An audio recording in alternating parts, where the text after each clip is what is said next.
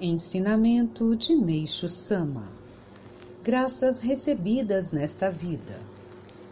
Modéstia à parte, em nossa religião, as graças recebidas nesta vida são maravilhosas.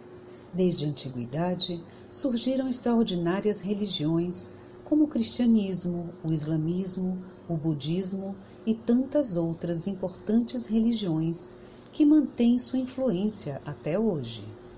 Como se sabe, a maioria delas, desde o início, se ocupou exclusivamente da salvação espiritual. Nossa religião tem pouco tempo de existência e, comparada com as demais, seu alcance ainda é limitado.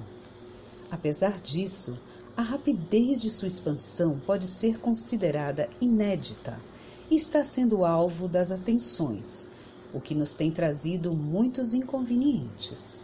Contudo, trata-se de inevitáveis fenômenos próprios de um período de transição. É apenas uma questão de tempo. Naturalmente, virá o dia em que seu verdadeiro valor será reconhecido pela sociedade de forma imparcial. Nós também temos ideias e doutrinas e estamos nos empenhando como todas as religiões.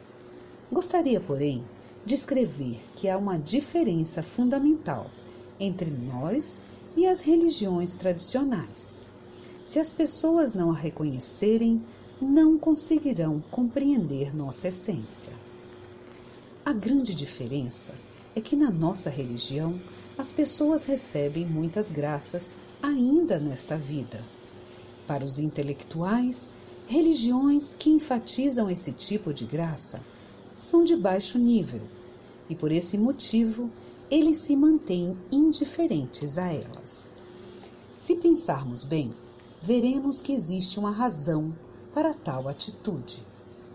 Atualmente, observando a situação das inúmeras religiões no Japão, constatamos que existem dois tipos: as que possuem traços populares e as que não os possuem.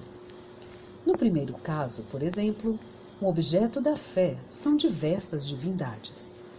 Seus devotos, sem exceção, têm como objetivo receber graças nesta vida e praticamente são pessoas sem formação intelectual, que não entendem de aspectos teóricos ou filosóficos. Ora, do ponto de vista dos intelectuais, Tal tipo de religião é uma tolice e não merece a mínima atenção. Assim, eles definem que a busca de graças ainda nesta vida é própria da fé de nível inferior.